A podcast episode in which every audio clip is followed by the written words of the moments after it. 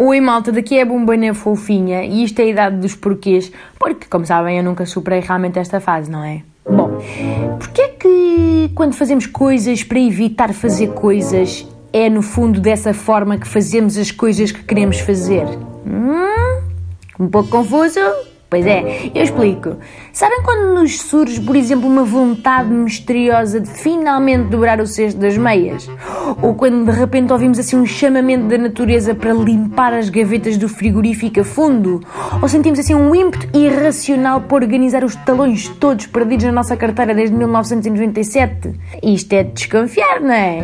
Em circunstâncias excepcionais, eu diria que sim, que é de desconfiar. Em circunstâncias normais, como por exemplo no caso da vida a ser vivida, eh, não. Porque só pode ser sintoma de uma coisa: está-se a procrastinar. O cidadão está a praticar a arte de adiar tarefas chatas que não quer fazer, antecipando outras tarefas perfeitamente inúteis, mas que na sua cabeça de mente assumem uma importância urgente e vital. Ora, inventar maneiras de adiar sem culpa é uma atividade que às vezes torna tão criativa e que nos obriga a seguir por caminhos tão labirínticos que acaba por ser, paradoxalmente, aquilo que nos faz fazer coisas, entendem? Não as coisas prioritárias, correto, mas outras, tanto ou mais enfadonhas, que, portanto, se foram acumulando à espera deste plano de fuga. Aliás, desengane-se quem acha que procrastinar é não fazer nada.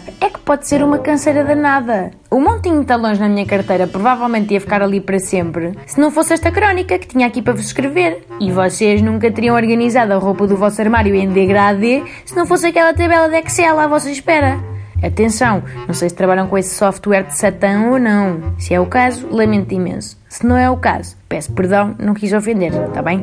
Mas voltando ao tema, eu, por exemplo, não tenho uma única dúvida de que 85% das tarefas que faço são fruto da procrastinação de outras tarefas, compreendem? Que por sua vez já vinham de evitar outras tarefas e assim sucessivamente, não é? Até ao primeiro dia em que eu disse à minha mãe com dois anos: primeiro como as batatas fritas, só depois é que como os brócolis. Está a ver?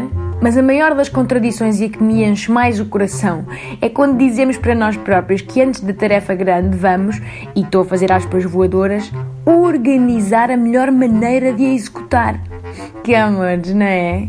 É que esta é talvez a forma mais absoluta da procrastinação. Tipo, tenho de entregar um relatório de 30 páginas daqui a 3 dias? Ah, então é melhor perder 2 dias e meio a escolher o tamanho da fonte e o tipo de letra não é? Chegar aqui a um top 3, fazer um gráfico em tarte com os prós e contras de um e de outro, tudo até ao limite máximo antes do prazo estourar. Não é verdade?